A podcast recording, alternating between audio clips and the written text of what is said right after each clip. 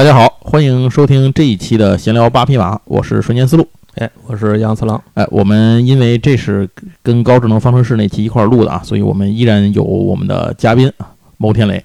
哎，大家好，我是牟天雷。哎，那这一期的作用它就没有上一次那么大了，因为这次风水轮流转，这次这个牟天雷好像印象不是太深。我们的主题，呃，杨总是很熟悉的，是吧？对哎我还是印象比较深。我们这次的主题是一部盔甲类的动画作品，叫《天空战记》。其实盔甲这不算变身类是吧？哎，不算变身类。那变身类，你说的那那那就是得拿出东西来变来，这这也没变。这穿盔甲，盔甲系主要有三大件儿来组成，一个是我们八匹马全系列开篇头一个圣斗士，另一个呢是我们后面会讲的，这一季可能讲不到了，但下一季内容应该会讲到的，就是魔神探斗士，也就是凯传。啊然后接下来一个呢，就是这天空战记。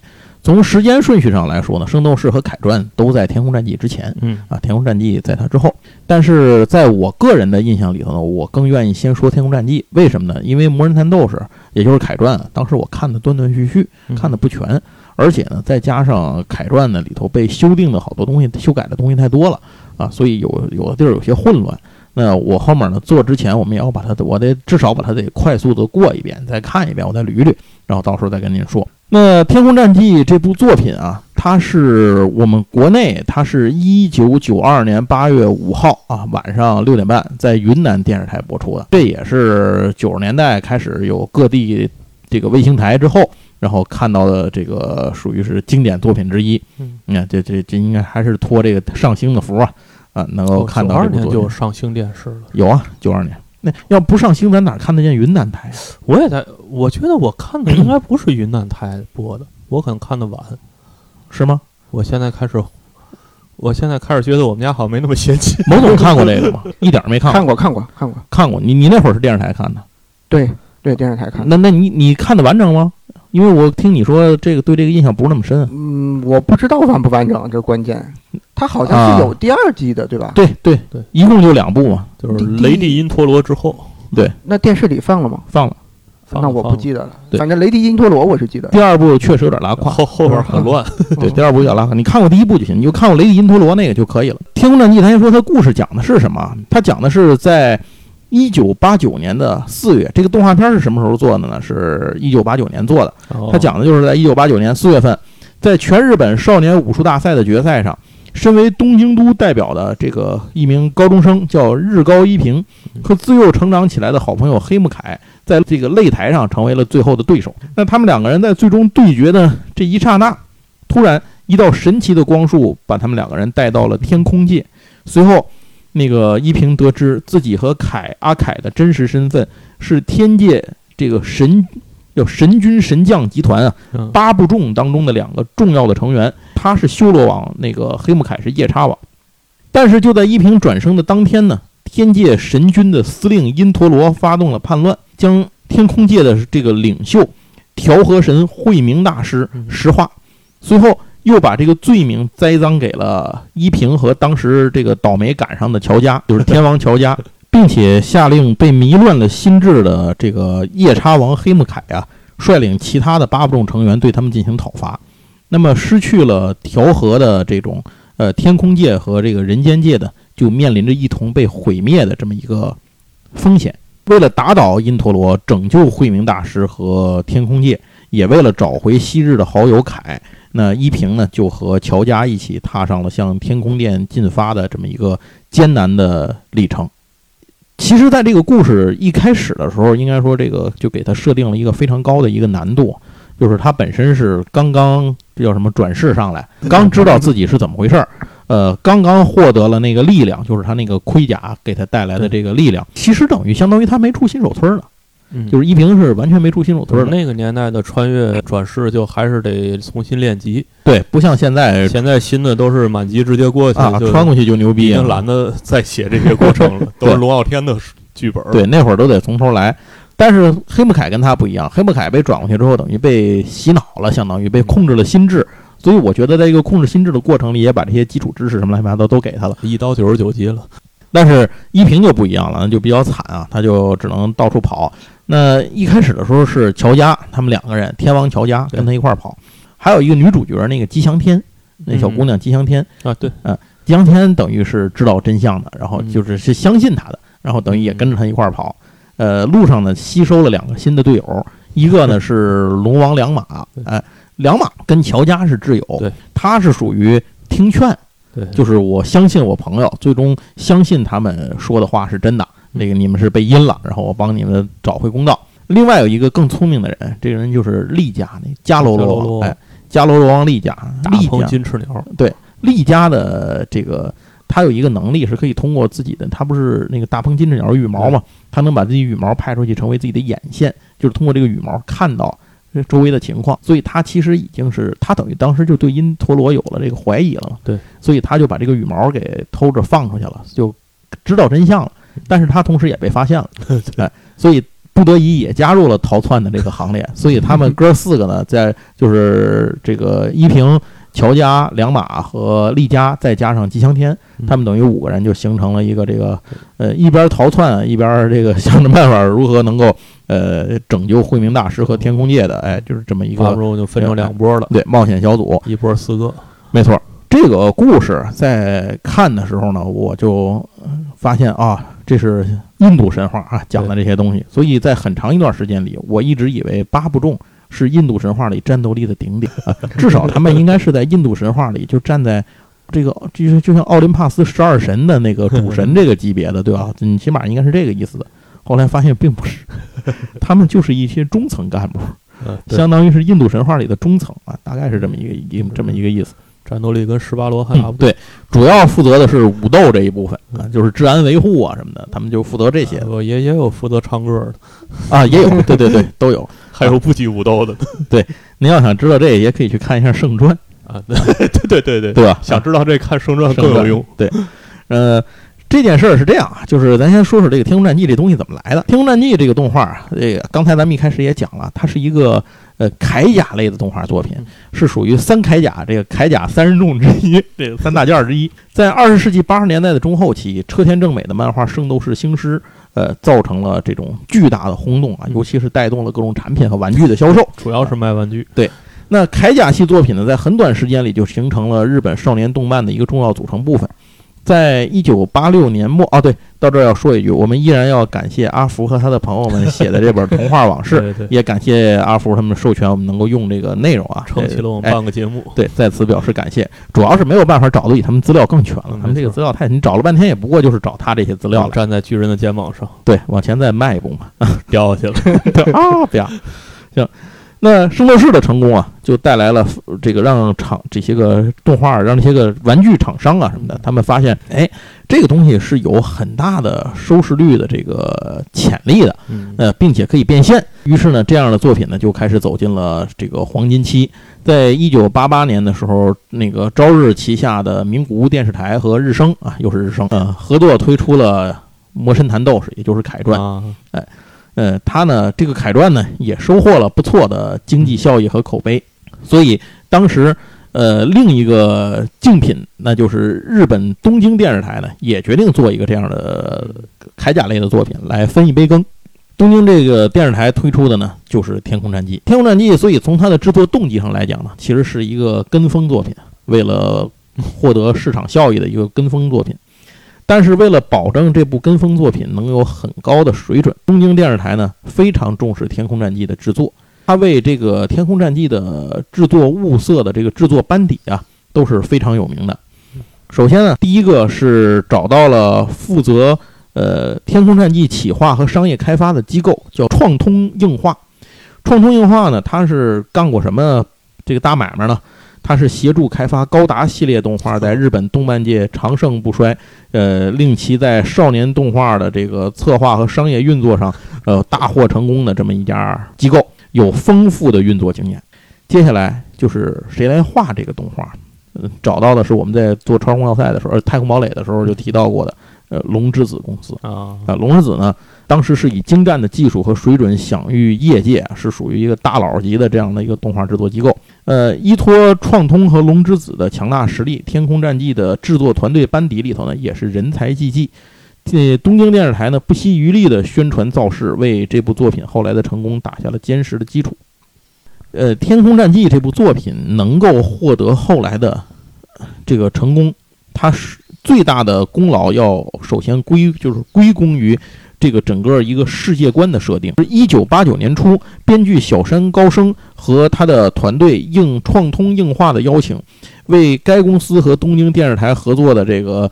呃，就是《天空战记》进行策划工作。当时这个创通映画呢，已经把这个新作品定位成要围绕印度神话来展开了。其实你想，《圣斗士》是希腊神话，然后《凯传》是日本，这不算神话吧？就是日本文化这些乱七八糟的这些东西的呃走的。然后他这个定了一个印度的神话，选择小山高升来担任这个重任啊，并不是拍脑门的。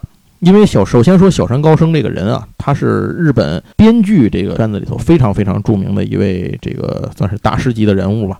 他早年毕业于早稻田大学文学部，是担任过这个《圣斗士星矢》策划的这个相关的工作，而且他本身自己就是佛教密宗弟子。嗯，呃，身高一米九五啊，被称为巨人脚本家，被同事尊称为大明神。然后这哥们儿呢，他对印度神话本身。就非常的了解，所以针对创通提出的方案，小山对印度教和佛教中的元素进行了有机的整合和加工，以佛教轮回概念中的这些个元素来，就是创造调和和破坏三大主神，构成了整个世界观的核心。搭配佛教中的天龙八部、十二天圣、十六大护法、八大明王等等，然后以密宗真言、法器、转世等其他佛教元素为支撑，构建出了一个。呃，环境、种族、文化、历史、机构、军事、民生诸项要素都非常完整的一个架空想象世界，就是天空界，并赋予了就是这个天空界呢和人间界互为映射的这样一个特点。这就是为什么说当时出事儿的时候说要毁灭，就两界一块儿要毁嘛，就是这个原因。可以说他的这种世界观的这种创作为先导的创作思路呢，在当时的铠甲系作品当中是非常罕见的。即使放眼当时的整个动漫领域啊，能够做到这种程度的作品，其实也是非常少的。就是他做了一个极其细密庞大的世界观构架，然后相当于这个动画只是抽取了其中的一些元素来创作，呃，大概就是这样。本来是一个宇宙型的企划啊，对。然后万万没想到，哎，那么小山高升创作了这个基础之后呢，后面再由具体的有人来进行一个编剧的工作，啊，这个人呢就是。但是，就是小山高升的门下的一个年轻的编剧，他叫赤觉悟。这个人后来出名是因为《鹰大战》的编剧是他。哦啊，呃，当然那会儿呢，他还是一个不为人知的一个编剧界的新人。但是赤觉悟在《天空战记》故事上的创作呢，可谓是倾力投入。作为日本第一批深受电子游戏影响的这个动漫从业者，赤觉物呢，擅长使用日式的 RPG 游戏当中这种。主角团式的这种冒险团的这样的一个形式来创作，这就是为什么依萍带了一群人，哎，原因就是这么来的。主角这个故事线性的这种单线性的剧本呢，其实是相对结构比较简单的，就是依萍转生，然后这个被人阴，然后又以菜鸟的身份开始逃亡，过程里呢开始同伴稀里糊涂的开始加入。呃，同时呢，在对手派出的一次次征讨和危难下呢，主角得到了不断的历练和成长，变得越来越牛逼。就是大魔王永远不亲自出手，早第一次出手，故事就结束了。哎，就就不，呃，然后派别人来一次次的打磨他，变得越来越强。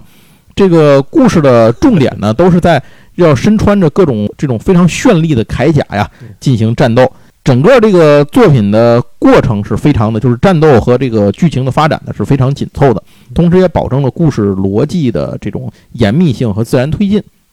到这为止，《天空战记》只是一部能够完成可以打及格分的作品了。如何让《天空战记》变得更牛逼呢？就是在紧扣主线的同时，赤觉悟极力的运用各种戏剧冲突和故事情节，对友情、爱情、亲情、信念、责任、追求等元素进行了描写，并且。尽可能的去让片中的人物都展现出血肉丰满的这么一种性格魅力，而不是简单的一打再打的战斗机器。他笔下的这个八部众啊，每个人都有非常鲜明的性格特点，既有优点也有缺点，就是既有长处也有短处。可以说，这一这整个这个动画随着动画发展下来。即使是不是主角团的成员，就是对方的那四个啊，也包括黑木凯就甭说了，那肯定是一个非常重要的配角。这个不是配角，那个反派，对对，反派反派。其他的那几个人虽然他是配角，但是也依然是给人的印象非常的深刻。比起那种过场人物来说呢，可以说是截然不同。另外。还有比如说像这里比较有名的反派，像是雷利因陀罗，对吧？对啊，然后或者是像是惠明大师啊，嗯这虽然一出来就被石化了，呃但是一直伴随着故事的进行。另外还有一个在故事半截儿出来的这个反派的三人众啊，叫做这个兽牙三人众，就是那个亚加拉达不动明王亚加拉达他们啊他们仨。这三个人也给人非常深刻的印象，或者确切的说是亚加拉达给人非常深刻的印象。呃，那俩人其实印象倒不是太深，反正主要是亚加拉达。那么在故事及人物塑造之外呢，小山和赤觉等人对故作品中的各种细节设定进行了精挑细琢，就是精雕细琢。《天空战记》中所涉及的人名、物名、地名等名词，几乎都可以在佛教经典中找到对应的解释。比如，呃，这里面有一个人物叫马里谦，然后还有这个像是叫做沙拉斯等等这些人呢，他的其实的身份呢，都是源自于这种印度神话中对应的一些这呃神明的这种梵文名字的拼写，像印度教中的负责幸福和财富的女神吉祥天女，就是这个词儿被拆开了，分别就是拆成了两部分，第一个是吉祥天，另一吉祥天抱着那个小动物，嗯。然后像天空界里头呢，大家的主要吃的那个东西就是那个甘露，它的来源是印度锡克教的圣城阿姆利泽，这个词儿就来自于这儿。梵文的原意是花蜜池塘。作为天空界能量的本源的存在，这个东西也是八部众等神将战斗之源的这个光流。其实呢，是印度神话中可以赋予饮用者超自然力甚至永生之力的这个蔓草发酵酒苏摩，还有八部众神将穿的那个铠甲，我不知道你们印象深不深啊？就是他们穿的那个甲，第一它很像古代的盔甲，而不像圣斗士那种甲，不太一样。嗯另一个是他们那个甲吧，上面有很多复杂的那种花纹儿，就是像有突出那种神性感觉的那种、那种花纹儿，而且它很像生物，就是它每个人都代表着一个动物。那个铠甲，修罗王不是狮子吗？夜叉王是个狼，好像是我记得，他就疾风魔狼剑嘛，嗯对他他应该是个狼。对，然后乔家是虎吧虎对，嗯龙王就是龙啊，废话是龙。毕家是金翅大鹏鸟，对，是个鸟，啊，其实就是个鸟，是不是？它就甭管是嘛本来就是鸟嘛，对伽罗罗就是哎鸟。《西游记》里头那叫天蓬大王，是不是就是金翅大鹏鸟就是那个狮子白啊对象对对对对跟那老三就是啊？老三不就就是金翅大鹏鸟吗？那就是大鹏金啊翅，对对，就是背景很深，对，背景很深，背背景很很深。深。就但凡这种背景很深，都奈何不了他们 对然后还有那个谁，那个连家，啊。对，连家是是个什么呀？他那个动物我不太记得，那女的唯一一个巴布仲里唯一一个女的，莲家是动物吗？是是是都是莲花，是不是他招是因为他那个武器是一朵花，纳罗无双华嘛，他那个是朵花，但是他他本身那罗是对，他是紧纳罗王，然后然后那个高野是个犀牛，哦，对，那嗯是犀牛，犀牛，然后还有什么？还有一个哥们儿是个什么我不记得那个哥们儿是什么了。反正他的这套这些盔甲吧，就是他的基本上最鲜明的识别特点是那个兽首，啊，对，哎，就在胸口前面那个盔甲前面就能看见，好像就一个哥们儿是在肩膀上，反正就是不对称的，好像是怎么着？反正他们这几个盔甲上面有大量的这种。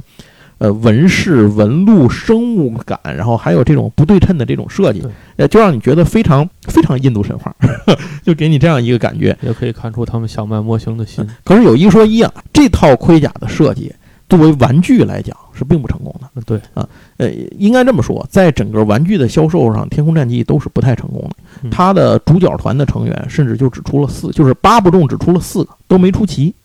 呃，这就就没有再出，因为在制作方的这个想法上，就是在资方爸爸的想法上，给了一个特别傻逼的概念，什么呢？当年流行四驱车，哎啊啊，对对对，那您还记不记得这个盔甲它可以变成三种形态？一个是穿着，叫做神甲胄这个状态嗯，然后还有一个呢是就是他在手里头拿着变成一个小个儿，那叫神护子这个状态。最后还有一个他们在脚底下踩着，呜呜拿着开，跟那个滑板车是？跟滑板车一样开。这东西叫什么叫神甲机哦这个状态哦？资方爸爸要求把这个神甲机这个状态做成四驱车。就你想啊，我现在觉得这话都他妈胡说八道一样，就是。你这套盔甲要这个盔甲这个东西要跟四驱车产品结合起来，这显然显然就是大公司病嘛。底下得用那个四驱车马达那个底盘，然后你上面那壳放上，然后还得拆下来能给人穿上。这这就是那个课长岁数很大了，然后忽然看见这东西火，我们什么都要做这个。对反正就要求做这，而且它不像圣斗士的圣衣那么好拆解。你记不记得铠传里头的盔甲也是能拆解的？其实对对对，虽然它拆完了是像日本武士铠一样是坐姿，放在那儿呃，就是坐在那儿摆在那儿，然后坐一马扎上在那儿坐着，嗯那它也是能拆解的。对，这拆不了，就是它没有办法拆完变成另一个形态没，法组合起来。没法组合。就是或者它的组合就是组成那个就叫什么那个神甲机的那个嗯组成那车那个形态，那个形态太缺乏识别度了，对，都差不多。我要没记错的话，最近这些年啊，就这两三年的事儿吧，大圣玩具出了这个天空战记的角色，应该是出了黑木凯，出了依萍，出了丽佳，现在出了仨了。嗯然后预告要出两码，预什么时候预告的呢？疫情前啊，现在反正 到现在两码反正也没出来。但是它那个就是它采用的类似于圣衣神话的制作方式，嗯里头就是金属配塑料的那个制作方式。嗯嗯，然后它那个就是拔下来，最后能变成一个那个车踩着走，啊但是那个就给你感觉，除了颜色大概你能够具有个区别之外，剩下识别度、区分度很低。怎么着也得组成个动物，对呀、它问题就是它组不成，那个动物其实就是那个脑袋有点区别了，剩下不是它哪怕是做成一动物骑着走，我觉得都比做成一个车踩着强。是啊，就是说当时不知道怎么想的，是不是就想跟圣斗士有所区别？因为圣斗士拼完是个动物嘛，那我就不能再拼了，回陈先生没找我呢，对吧？唉，反正呃，这先搁在一边吧，咱接着回来说说赤觉悟的这个剧本呢，经过这个创通映画的制作组改写成台本之后，然后它的呃，基本上这个事儿就落定了，就变成了这样一个。有庞大的世界观基础和单线性叙事结构，以及各种各样的爱恨情仇元素相互交织的这么构成的一个网状的这么一个作品啊，这个就已经非常成功了。接下来呢，就是要把这个文字变成画面，那就是先要找到一个人物设定，把这个人画出来。画画的人呢，叫做奥田万里。奥田万里是一位，这是一个女性的这个画家。她的画风呢偏重于写实，笔法淡雅细腻，就是我们后来看到的网上看到的那个啊设定图的那个版本啊，嗯不是那个不是动画截图啊，因为动画截图经过都经过过动画的公司对动画时代画了一遍，它就没有那么细致了。这个奥田女士的这个人物啊，形象高挑帅气，哎，相貌呢非常的俊美，同时呢还能够通过外貌特征来反映和强化视觉物笔下各个人物的性格特点，比如慧明大师华丽高贵的白色长裙和巨大的发簪，还有因陀罗通体漆黑的玄色长袍，以及这个刀刻斧凿一般的沧桑面容。总之，就是每一个人物他的面相就能够带出这个人物的性格。嗯我觉得这就是一个非常好的识别度了，能够看出来这个里头的一些个人物的特点，让人过目难忘啊，这就非常棒了。这也是为什么《天空战记》在播出之后非常受到女性观众群体欢迎的一个重要的原因。据说凯传也是这样的 啊这都是女性角色比较少，主要磕 CP 的鼻祖。啊，那会儿好像还不这么明确要做，对对对现在是这都变成元素了。你这个作品做之前，我估计都得 CP 是谁哎都得写好。这要搁在现在，那一平跟凯这可以出多少本子？后面可能你我我不知道，也没少出人可能也没少出啊。那人设完成了之后，就交到了下一个接力棒，就交到了龙之子的手里。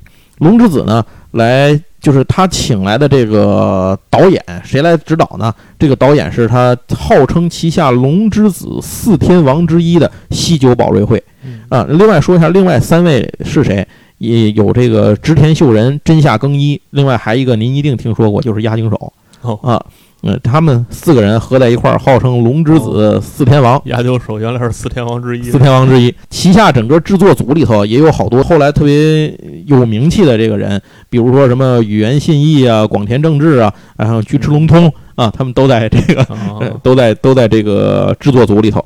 西九保瑞会不但自己担当全片的总导演，还担当了第一集的作画导演，在导演这个亲力亲为的，以及这批后来的成为日本动画界翘楚的这些个画师的共同努力下，最终呈现出来了《天空战记》动画版本。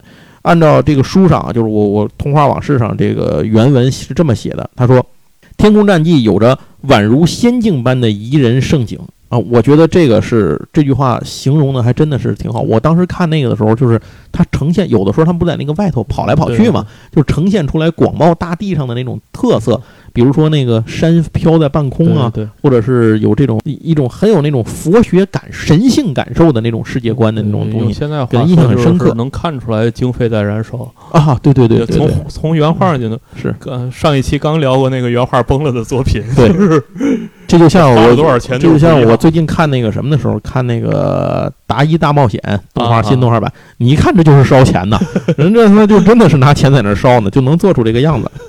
对，就跟我前两天看那阿基拉的分析，就是啊给你看这五秒的动画啊，你就知道这动画得花了多少钱。啊我跟你讲，对对对对对花那么多钱。你像那会儿什么王力宇宙军什么不都这个嘛？对对对就是超时空要塞拿钱烧呗，这都是手绘赛璐璐啊。泡沫经济的美好时代，是有钱牛逼。好，那再说说配音啊，配音分出现的，比如说这个呃关俊彦、子安五人、水谷优子、林原惠美，这时候这帮人还都是一些新人。新人哎新人，这里头好几个都是他们第一次配主要角色。哦那个谁，子安五人，咱在做宇宙骑士的时候，不就是他不配阿雄吗？在他配阿雄之前，他一直被人们定义为是黑木凯的式的角色。到后来配什么都让人觉得是黑木凯，就这个人物差点就因为配这个人，差点把他给套在里头。后来直到那个宇宙骑士出来，啊他才从这里才解套，才解出来。后来就成了一个特别牛逼的配音。这个制作的班底到配音的班底到反正到导演到原画，哎嗯，这都是一个非常非常牛逼的这么一个组合。虽然当年看起来这些很多人都是新人，但是我们今天倒过头来再看，才能想象到，就能感受到这个班底到底当时有多牛逼。别管他是不是故意的，反正他就凑上了这么一个牛逼的班底。就是大佬的年轻时代。对对对对对，人家最后就凑上了，就是这样，一流的策划、一流的故事、一流的设定、一流的制作、一流的配音，共同成就了《天空战记》，也成为了铠甲系动画的第三次辉煌。前两次就是《圣斗士》和《凯传》嘛，要不是因为甲方爸爸的玩具设计失误，哎，就甭提了。那对于高水准的这个动画制作得出的回报，就是《天空战记》播出之后迅速飙升的收视率和口碑。嗯，在一九八九年的四月，东京电视台开始播，九月份的时候达到了人气的顶峰。嗯，发生在天空界的这些故事呢，成为了当时动漫杂志跟踪报道的和持续讨论的热点。呃，包括伊平、凯、吉祥天等等这些利家、连家等等这些人，他们都成为了当时动漫角色调查人气榜上的高居前几位的这么这么一些个角色。他们相关的各种书籍、CD、海报等等周边产品开始大量的销售。呃，包括你像赤觉啊，然后像西九保啊，像奥田啊，嗯就是他们这些个什么导演啊、编剧啊、乱七八糟等等等等的这这些人都开始频繁的接受采访。嗯然后呢，大量的露面。嗯，可以说六个月前二十集大概过了之后呢，大家就终于迎来了第一阶段的结局，嗯就是慧明大师解除了石化，然后因陀罗被打败了。嗯啊，故事大概就是这样。但是在那个时候，谁也想不到《天空战记》的呃第二部会突然间这个高开低走，转入低谷。《天空战记》在第一部里头一路高歌，取得了这种非常好的成果，但是在宣布第二季制作的时候呢，却迎来了意想不到的危机。嗯在今天来看啊，这件事情大体是开始于制作组内部对于《天空战记》后续故事创作理念上的分歧。啊，根据原本的计划呀，呃，第一部我我咱到这儿先暂停一下，咱们可以先回忆一下当时第一部的这个剧情。第一部其实讲的就是因陀罗的叛乱嘛。对啊，因陀罗这个词儿其实它在印度神话当中有另一个对应的翻译的名字，就是帝释天。啊，所以这就是一个因陀罗这个人，也是一个在印度神话里头位居高阶的这么一个角色，是十二天之一，十二天之一。对，啊，对这个《天空战记》里不就有十二天吗？对啊，只不过这十二天啊，后来第二部里出来的就比较拉胯了。对，就是嗯二十集才打了其中一个，那你后边起码也得用个十五集再打对下后面感觉一节一集打俩，一集打仨，我就来一个切一片那种。这有点孙悟空变成超级赛亚人，他就是后来第二季的时候，那个战斗力就崩了啊，，对啊，这就是绷不住了。这个第一部里头就是他们解除了那个，最终打败了雷帝因陀罗，然后最后那个黑木凯是在最后的时刻被呃依萍换回了自己的那个之心，就是心智嘛。但是换回心智之后，很快他就牺牲了自己，然后来来保了依萍他们。然后并且呢，因陀罗被打败，慧明大师又恢复了。故事过程当中呢，被打败的那四个就是那四个八部众，嗯呃，八部众成员就是连家他们、高野他们，嗯然后呢也都被复活了。然后等于这个故事其实第一部的结局还是蛮皆大欢喜的这么一个结局。然后依萍他们呢，也就是呃接受了自己的这个身份，依萍，然后在这个天空界呢也活得风生水起，啊对吧？和吉祥天生活很开心。过上了没羞没臊，过上没那个呃没有那会儿还没写没写，还还没写，对，人没说，不能随便本子脑补。都是本子嗯，这是第一步结束了。第二步，按说啊，它就应该是相当于第一步是解决一个内部叛乱的一个问题。嗯这跟圣斗士感觉真差不多啊。十二宫先先内耗，先内耗啊对，有的也是一个女神出事儿了，对然后也是十二生，也是分成两波，啊，是是，然后也是一波一波，其中后边有个幕后黑手，对，而且那个幕后黑手吧，还就是除了女神之外的大佬，啊对其实就啊还是一波的对都一样啊。内部问题解决完呢，就该有外部问题出来了。第二部原本的计划里头是，故事应该进入了天界神族代表的光明力量和黑暗邪恶的阿拉神族之间进行了一场决战。那绘画的这个场面和情节比前二十五集更波澜壮阔。嗯初步计划要做三十集。前文中曾经提到，这个一心想让《天空战记》成为一个可以扬名立万的史诗性作品的这个赤觉悟，嗯他想利用后续创作的机会，对故事情节进行大规模的强化和补充。在赤觉悟的构思里头，它不仅在小山高升的这种创造、调和、破坏，形成一个完整轮回的思路上嗯来创作，而且它更增添了很多的东西，比如说，它给天空界修订了完整的历法和年表，对天界神族和阿拉神族在一万年前的决战，嗯然后进行了这个完整的设定。另一方面呢，故事为故事后半部分的内容做好铺垫，同时也给故事前后串联和未来的发展埋下伏笔。比如说，他前面有很多没有没有说明白的事儿，他想要放在后面来说。比如，为什么依萍和凯会出生在人间？啊，会，转只有他俩，八不中就他俩去了，对吧？剩下六个都在这儿，为什么就他俩去了呢？好，吉祥天真正的身份是什么？啊，对对对，啊这一直这一直也没说。然后阿拉神族这个身为阿拉神族，但是却进入了天空殿辅佐调和神的这个因陀罗，为什？么他是因陀罗是阿拉神族，为什么他在这边？而且他最后为什么又叛变了？这个嗯雷帝因陀罗的心路历程是怎样？这也不知道是吧？这也没提。还有这个，就是故事里头，在前二十五集里，后来有一个重要的反派，三个重要的反派，就是刚才我们提过那个不动明王啊亚加拉达带领的呃兽牙三人众，分别是不动明王亚加拉达，然后象三世明王呃杜拉因罗，然后还有君图利明王。那君图利明王好像没名儿，就被干死了。那好像是真正牛逼的是，那个前俩被干掉之后，他们那个盔甲不和那个呃亚加拉达那合在一块儿了，啊亚加拉达一对对对拖三。然后这个故事里头，任意四个八不中可以组成那个兽王曼陀罗阵，啊让自己的力量变得更强。就是他们结了曼陀罗阵之后，跟人家一个人打平手嗯，啊！您就想那那哥们儿有多厉害？三英战吕布，对仨打一个，我记得他招什么兽牙烈光弹是吧？对对对对对大招啊！这个里头的那个呃亚加拉达都是人气非常高的反派角色。嗯那为什么他们身为天界神君，要跟着雷帝因陀罗干？以及十二罗帝为什么要分裂？就十二天啊为什么要分裂？等等等等这些事儿，都他其实都是有伏笔的，就是赤觉悟都做了伏笔和解释在后面的里头，设定了一个非常庞大的这个这个东西，就是视觉悟觉得这东西太他妈牛逼了，就是牛逼他妈给牛逼开门，牛逼到家了。对对，然后这结果没想到，他满怀信心拿出这个设定之后，嗯就被泼了一盆冷水。谁呢？就是制作方，这个通创硬化，通创硬化认为，呃，你做这些东西做得很好，只是用不着。就是我们在嗯动画里根本不可能呈现出这么多东西，嗯你何必费劲做这么多内容 啊？就这不是吃饱撑难受吗？对吧？呃，所以他的所有的想法里面，只有关于依萍和凯的这个部分得到了采纳，剩下都被驳回了。另外，在这个过程里头还出了一个事儿，就是在《天空战记》播放过程里，据说有宗教团体进行了抗议。啊，其实这个事儿呢，嗯你说人家要抗议吧，其实就抗他的，对吧？你说日本宗教这么多啊，日本是世界上唯一一个宗教人口大于实际人口的国家啊，这这事儿挺挺困难做到的这件事儿啊。那可能是他的这个，也许抗议的是是里面确实是佛学的一些分支或是一些怎么样的。但是你说，这之前可有孔雀王在啊？那你说孔雀王那个，我操，那那不得枪毙？就是不知道为什么，反正就是倒霉，就赶上了。虽然后来做了一些个辟谣，说说没有啊，但是已经形成了社会的流言。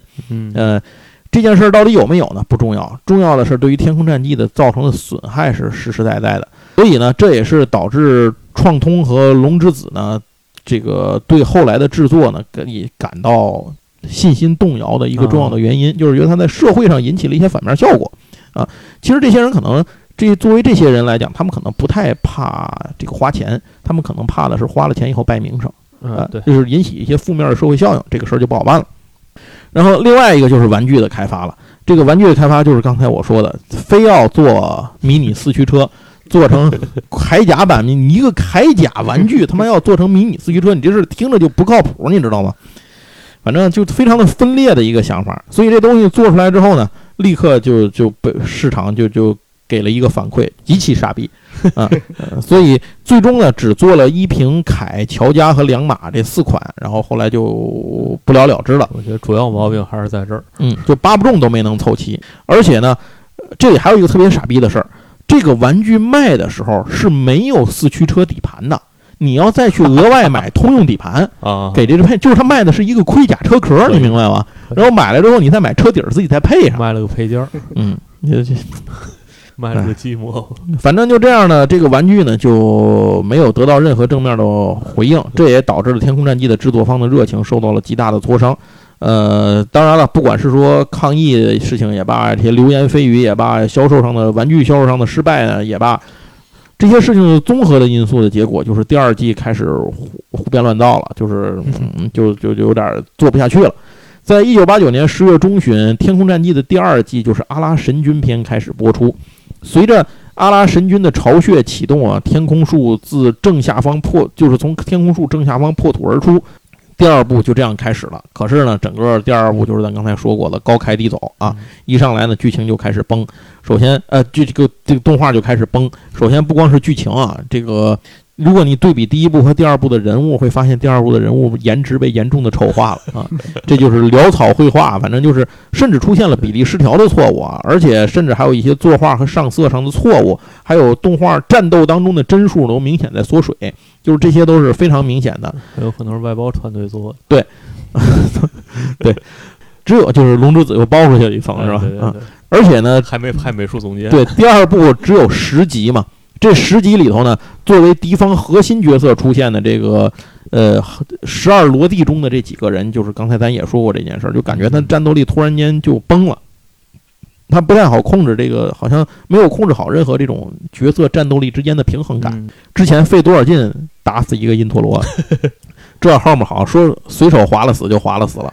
不能这么说嘛，人龙珠的战斗力也是这种过程，人家怎么就没事儿呢？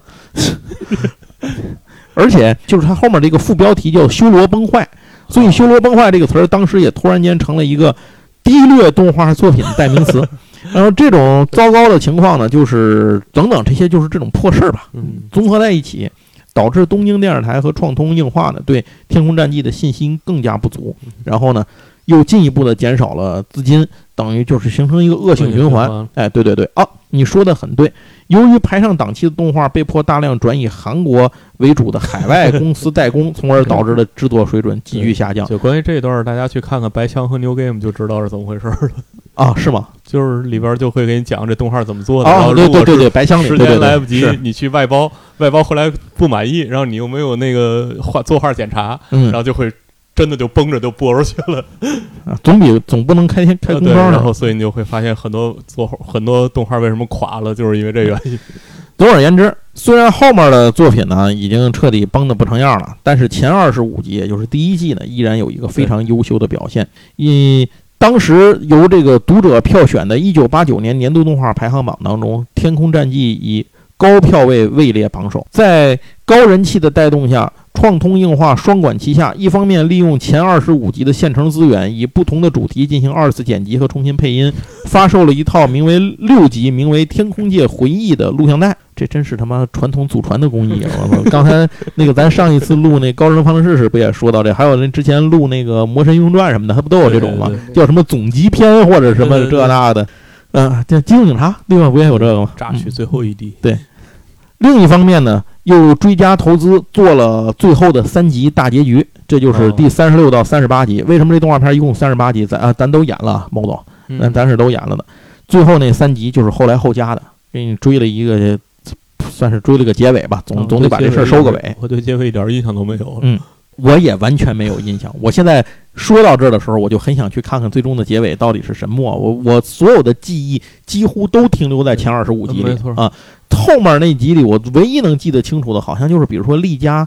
对那个十二罗天当中的那种大地还是火的那个人，就那一两场战斗可能还有点印象。我对那不同的怪人印象都比较深啊。对对对，至于他们是谁，姓甚名谁，为了什么，打完怎么着，就狗屁也没记住。整体感觉很像恐龙特级克赛号，就是前面是是是前面那一个 精华都在时候，精华都在扎基总监身上。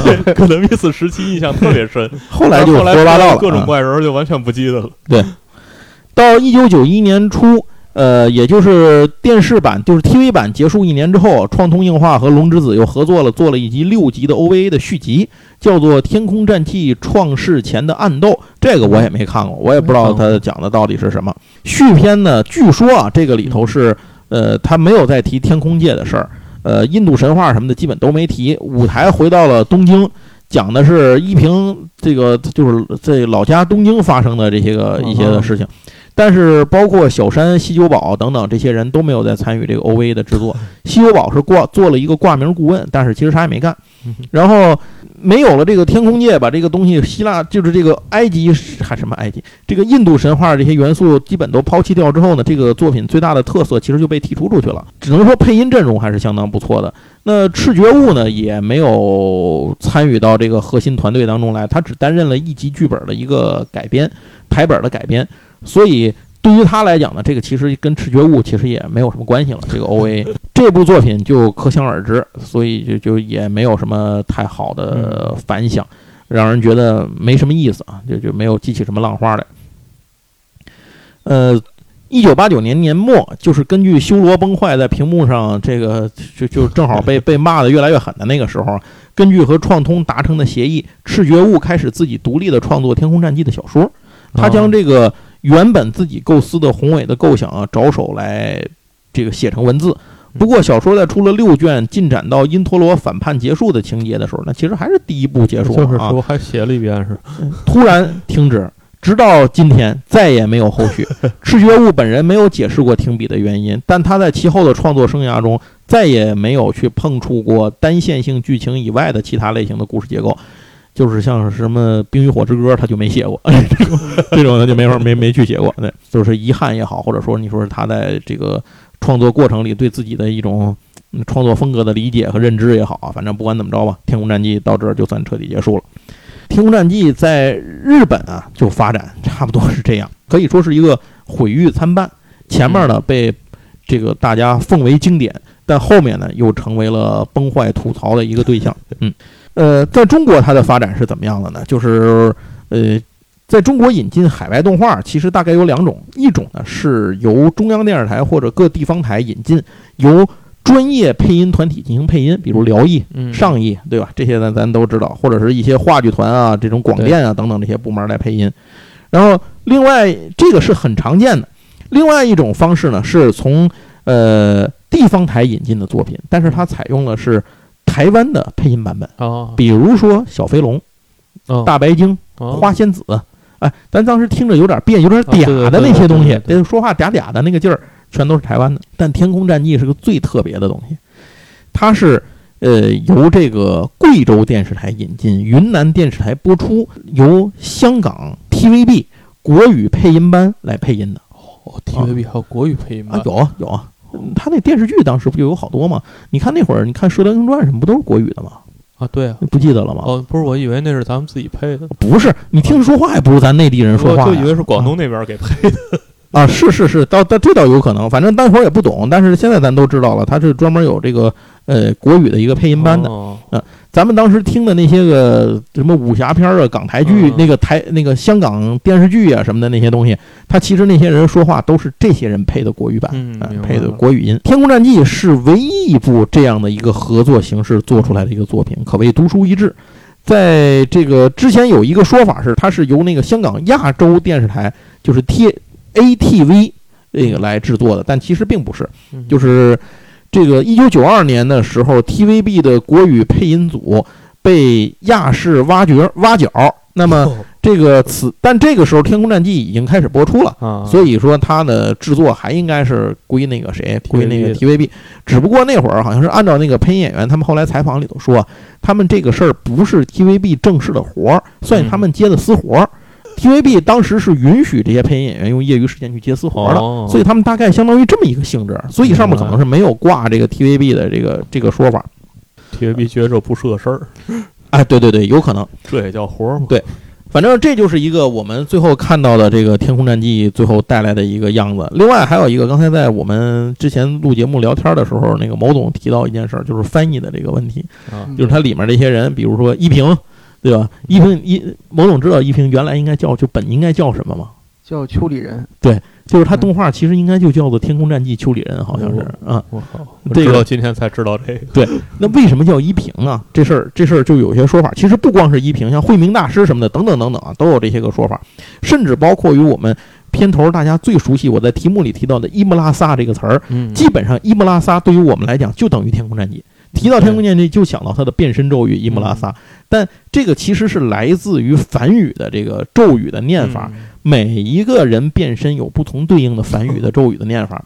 当时为了省事儿、统一和方便观众记忆理解，因为接触你别说接触印度神话，再接触梵语的这些东西，那会儿谁谁懂这些？除了这孔雀王，谁看过别的？所以当时的这个香港这边在配音的时候，他就做了很大的修改。其实。这有点像李阿宝吧，呃，只是李阿宝，我觉得是一个不成功的那种改动。但是《天空战记》是一个非常香港这边一个非常成功的一个改动。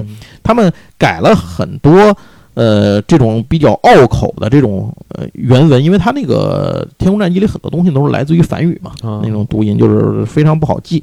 嗯，像是。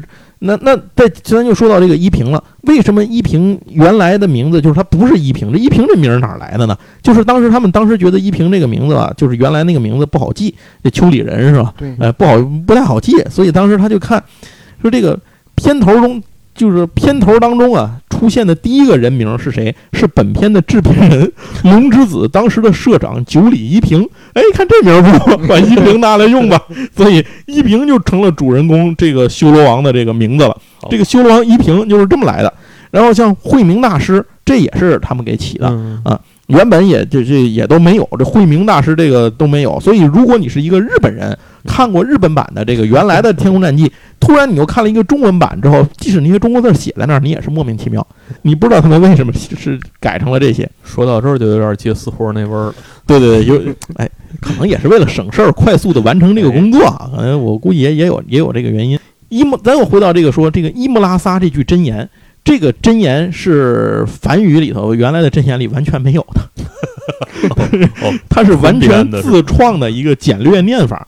呃，但是呢，就因为这句话，导致了这个《天空战记》呢，成为了一个，就是它成了《天空战记》最被当时的小朋友记忆的一个符号，就是成了一个有点像可赛前来拜访一样，那就成了伊木拉萨，就成了。季羡林大师能收好多新徒弟，是是是，打消了大家学梵语的热情，对，就不用学了，全都简化一下就完了，嗯。嗯，但是这个整个作品当中啊，确实出现了翻译上的一些瑕疵，就是比如说前后他们的一些词翻译不完整，就是不统一。比如说一开始的初期叫那个光流，就是他们那个能量叫光流，然后中期就改叫苏魔神，后期叫 叫能量，然后后来又变回叫光流，等等等等这种。但是这些地方就瑕不掩瑜，总体上来讲，整体的翻译还是这个带来的配音啊效果还是非常好的，不输于当时其他那些优秀的翻译的这个配音作品。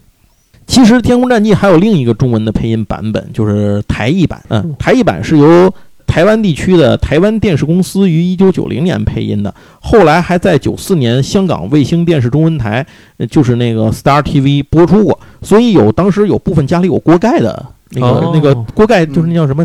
就电视卫星天线，就是电视天线的那个那个家庭的朋友，你你们两位当时有吗？没有，没有。某总也没装。不是那个事儿，不都是有线吗？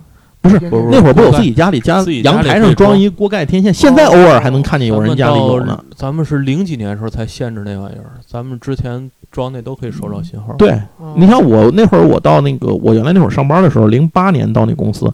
零八年零还是零九年，我们还装那个。我上高中的时候就有了，我们家那个小区里边给一一个楼装了一个那玩意儿，能收着那个香港那就是那个台湾那几个台，对台湾香港。当时能够看见那些台的一些来源，导致那些小朋友成了我们当中的高等阶级。像我这种没有没看见过的。所以九幺幺我看的是现场直播，然后凤凰卫视不是第二就是他接接了 CNN 的信号嘛？哦，我是亲眼看着第二架飞机撞的那个楼啊！我操，现场直播，当时还有这种事儿呢，是吗？对。啊，完了，这我这我真的真的都不知道。那咱接着说回来啊，就是台译版本的这个呃《天空战记》，其实后来是在这个国内内地有一些朋友是通过锅盖天线的方式是看到过的，但是呢，在翻译水平上和这个角色的这个感觉的捏拿，还有这个呃这个翻译的词的这个译词上面的翻译上。嗯，台版确实是比港版差的不是一星半点儿啊。这个一般来讲，你看咱俩说漫画的时候，跟杨总总说，哎，不太敢去买这个港版的，我们经常买台版的。但是这件事情上，确实是台版的比比港版的差了一大块。对，比如啊，他把天空界这种充满了这种佛佛学，就是这种佛学，它叫什么唐密是吧？就是日本日本的那个那个佛学，就是密宗嘛，那叫唐密的这这个宗派，就是它呃有这种。这种佛学或是印度神话当中等等的这种感受上的这种翻译，它直接给译成了叫“天堂帝国”啊啊！然后你比如那个亚加拉达的大招“兽牙裂光弹”，它翻译成叫“三牙怪兽熔岩爆炸”。我听了感觉特别。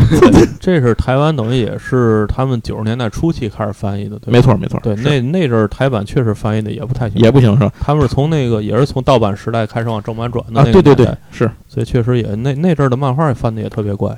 是，你还记得我们讲《池上辽一》的时候，就说那个男主那个是是是什么？他那个正版漫画其实就是到九十年代的时候，台湾那边才正式有了一个译名出。之前出翻译的名都八竿打不着嘛。对对，他他们那个发展过程跟咱们早期其实是很像。对，都都都是从盗版这啊，你看这个。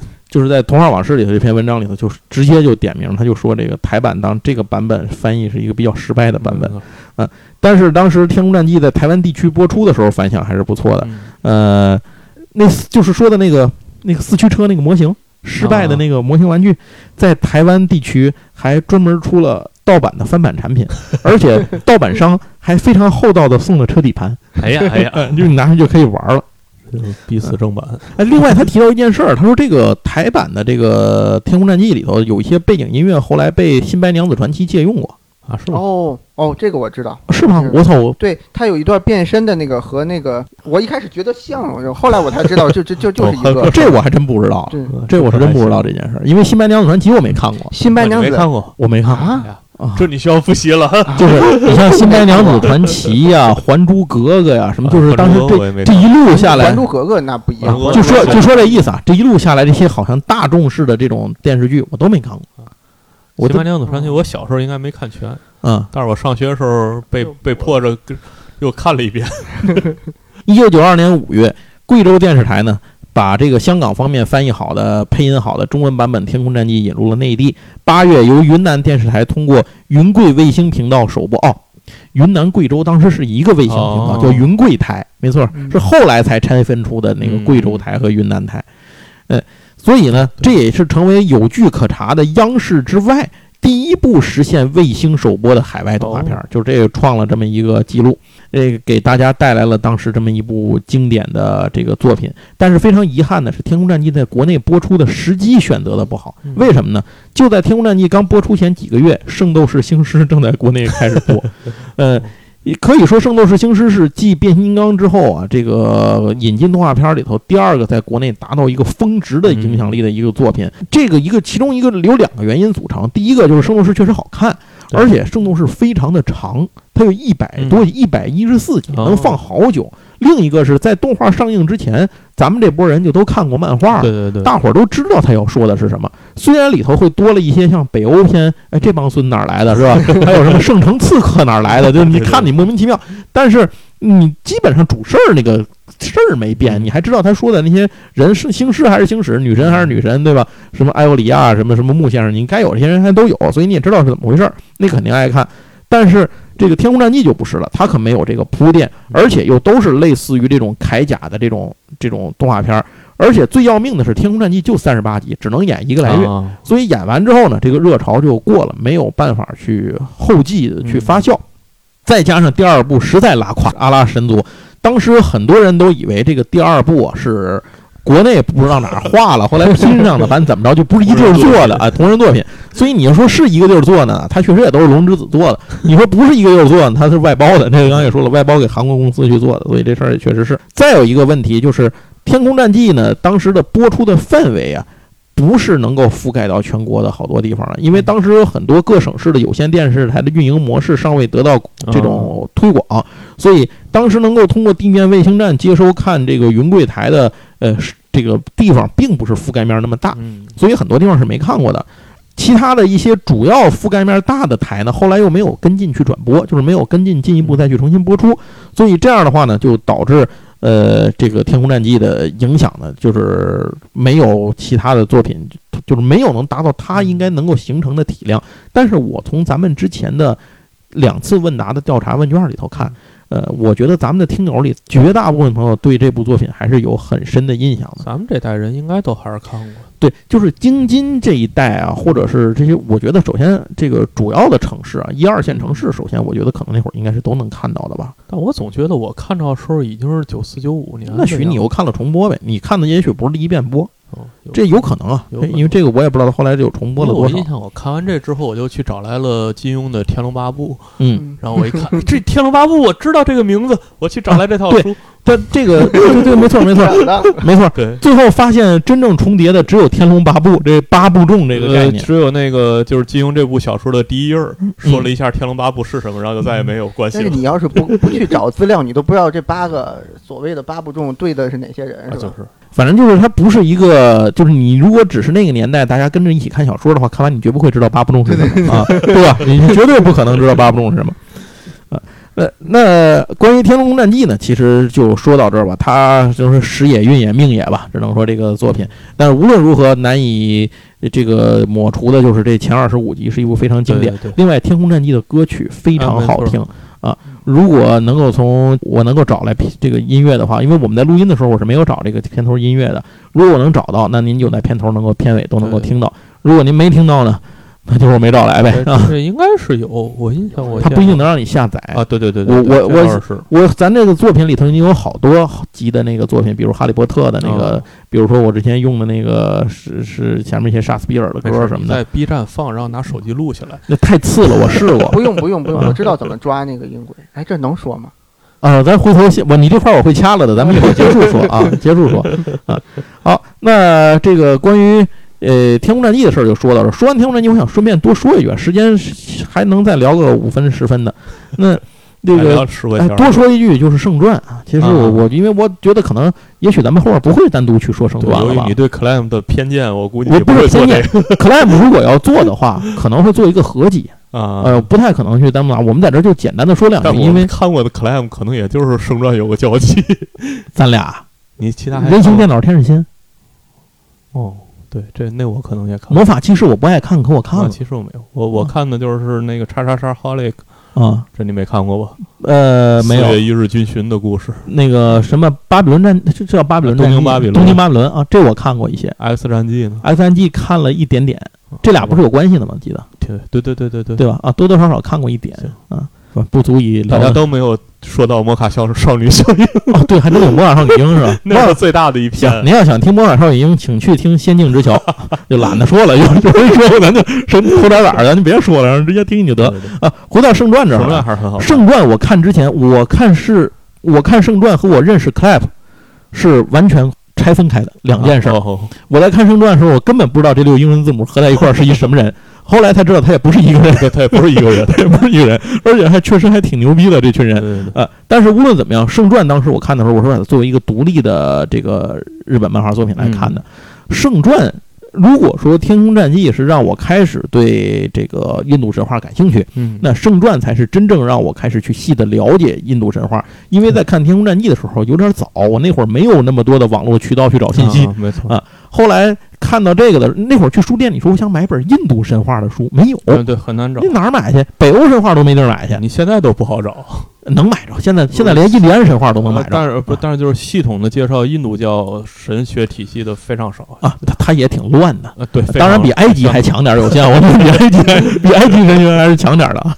这个，反正这个当时看那个圣传的时候，圣传的主人公是那个修罗王和修和夜叉王，对吧？夜叉对吧？夜夜叉养着阿修罗啊的故事，对对对，又是一个 CP 的故事。又是一个 CP 的故事。然后那个里头开始看到了这个八部众，因为他是那个部族嘛，对各个部族的对王嘛。对对对而且那个、嗯怎么说呢？那故事最终的结尾让我觉得挺看完挺挺心里挺圣传有俩结尾，啊！你不知道吧我看的挺悲那结尾，呃就是龙王他们都死了嘛。那那个他连载的结尾跟单行本结尾不一样，哎，我他大爷的！还有两个版本，这也是我当时看惊了的，因为我看，因为我看到一个结尾，我就觉得我看的那肯定不是这个结尾，这是怎么回事儿呢？就是我看的那个结尾，他们都倍儿悲的那个结尾是，结尾，那是连载结尾是吗？呃，那可能是连载结尾。前些日子不是出了不是前些日，就这两呃年对完全版不是出了完全版吗？那完全版是什么结尾？我不知道，我没买，因为我就怕我买了一个，发现里边只有一个结尾，我就会很郁闷，然后会让我再去买一套。哦，还有这事儿，为了不掉坑，所以我没买这个 那里头第十天不就是一个很重要的反派角色吗反？派角色。对但是我觉得那里的地势天不如因陀罗给人的感觉，就是因陀罗给人的感觉吧，他虽然是个反派，可你不会腻歪他。嗯啊那地势天不一样，地势天有时候你看着会觉得这个人他阴逼，啊，对对对就，特别 特别阴，你知道吗？就是这种，而且他是明摆着好多那个，你像迦罗罗什么的，这这几个王都是明摆着他逼反的。嗯，虽然我现在都有点忘了最后是他是为什么要这么干，反正也是有些原因的嗯好像是跟夜叉的一个是爱恨情仇的故事，啊啊。我印象里好像是，也是一个 CP 的故事。那那这个就 关于圣传就就这三两句啊，我们也不打算展开，后面再讲 Club 的时候咱再具大家可以去体再说。买完全版，对，应该还能买上。如果有朋友买了完全版，请告诉我们一下。啊，对，这收录了一个结局还是俩结局？对对对，没看过。如果是一个结局的话，是哪个结局？对对，如果是只有一个结局，顺便告诉我们另外一结局在哪儿买。而且它那个完全版，我我看着它是盒装的，是吧？呃，对，现在再卖还有没有盒就不知道了。好像我在网上看是，而且不贵，不贵，不贵，五百多块钱好像是。呃，对，差不多是吧？那个还挺好的，我我我强烈推荐一下一个，我看我连我都要强烈推荐的 Clap 作品，那是真的是个好作品啊，啊，相当不错。而且 Clap 后面那个，我个人的感觉是他的作品开始完全版化了。魔法骑士不是预告了吗？对是是已经出了还是预告了？呃，马上就出了，已经已经下场了，应该。而且魔法骑士都进基站了，你想想。他东西卖的确实还是很好的，是日本影响很大。的，行，等后面咱们做节目时再细说吧。嗯，好吧，那关于印度神话呢，咱们就说到这儿。呃，如果要印度神话再往下延伸一点呢，那就是延可能会能够和佛教佛学稍微联系上一点的嗯这种作品，往日本的这个唐密，就是从唐朝密宗的这一块东西延，这个随着日本是当时遣唐使嘛来的，然后那个把这个东西带回到日本去。后来唐朝有那个灭佛运动开始的时候，咱们这边其实这个唐密就是所谓的一些东西被灭的也差不多了，但是在日本那边保留下来发展下来了。然后他呢又是哎又衍生成了另一部，后来我们看动画这个漫画作品就是《孔雀王》。你们现在买不着的这一套漫画，对那个《孔雀王》其实就是《孔雀王》加上《天空战记》加上呃《圣传》，可能大概形成了一个从印度神话到佛教故事到这种日本佛学这一连串体系下的一个大概的概念化的一个勾勒的范围。那可能就是这三个作品串一块儿。如果还想再看，就看宗像教授，啊，那那个很难去找了，已经给你讲讲历史上的空海大师怎么结了一个大啊，法对对对对，去镇压。而且说实话，当年看《孔雀王》是当小黄漫看的。啊，对对对，某总看过《孔雀王》吗？没有，我从来不看这些，我正经人。我们看《孔雀王》可是当知识去看的。我看可认真了，你以为呢？大圣欢喜天，啊，啊！我操，那个，而且我觉得，我总觉得那个《孔雀王》里头画有些画面有时候有点恶心。呃但是总比小雷人时候强了啊。对他那个画风一直就那样，哎，咱跑题儿跑跑太多了。啊，那我们这期节目不会不会做孔雀王的专题，应该呃不好说，嗯，孔雀王不好说。怀念一下主要是。主要是孔雀王我没看全，呃那你肯定看他取神记没画完，呃，取神记画完了吗？没画完就死了吧？那个谁，我不知道。啊应该是没画完，我印象。就是他出了多少我都我都不知道，出了四四部，可能。我就看了开头的一段。孔雀王真孔雀王，然后是孔雀王那会儿在我们租书店那个，我们那个时候租书是非常抢手的，那必须的，而且后面里面有一些画面最后都被撕掉了，对吧？谁缺德，我这手欠我，气死我了啊！就，哎，行，算了，不说了。行，那非常感谢您收听这期节目，一定别忘了，如果您买了圣传的话，告诉我们一下完全版最后到底那结局怎么着。我要不要花这钱，就取决于您给我们分享的信息到底对我有多大吸引力了。行，那谢谢您的收听，别忘了最后帮我们的节目打 call、点赞和转发，谢谢大家的支持，我们下期节目再聊，拜拜。拜拜。拜拜。